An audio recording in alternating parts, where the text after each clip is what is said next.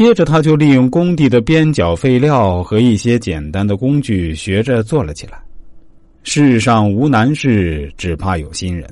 他一边自己钻研，一边有意识的接近技术工人，偷看图纸，暗中苦学技术。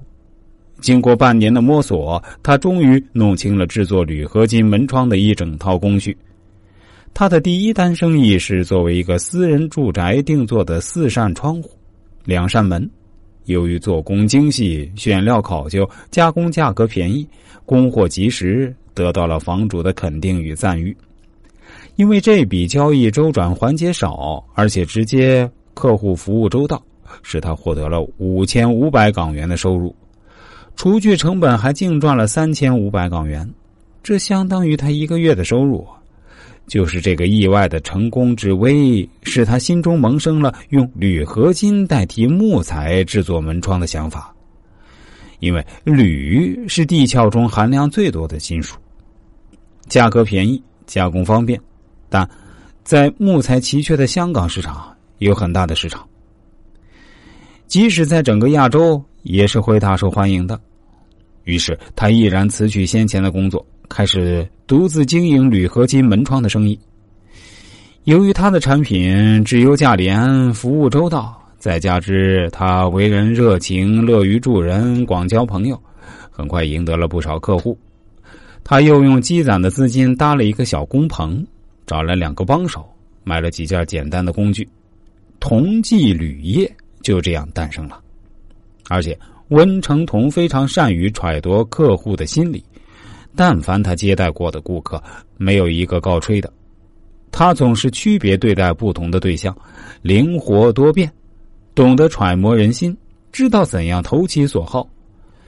有时为了获得几项高额交易，他会把客人的日程安排安排的满满的，使客户没有时间再去跟其他同类公司接触。所以，大家都说，当你和温成同谈生意时，你就会不由自主的产生一种不与他成交就好像欠他的情一样的心理。温先生还很注重照顾手下工人们的心理，并善于调动他们的积极性，唤起他们对企业的归属感与责任感。一次，刚到的铝材马上要卸货，可正巧赶在快要下班的点上。温先生便迅速赶到工地，如实的向工人们说明了面临难题。工人们都把企业的难处看成是自己的事儿，一个个情愿的加班卸货。他自己也和工人们一起干了起来。仅仅用了两个小时，铝材就全部进了仓，节省了一天的压仓费。紧接着，他就在海鲜酒家订了两桌酒席，犒劳加班的工人。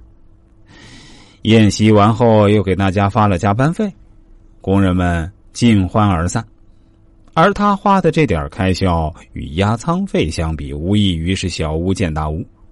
当然了，文成同的事业取得了如此辉煌的成就，这其中不排除有一些偶然的因素，但善于见微知类、揣摩人心，才是他成功的根本原因。我们接下来再学习一下鬼谷子智慧之如何处理成功路上的方与圆。原文说：“其与人也微，其见情也急。如阴如阳，如阴阳，如方圆，如方圆。未见行，圆以道之；既见行，方以事之。”大意如下：即使我们发出很少的信息量，对方也很快的向我们敞开情怀。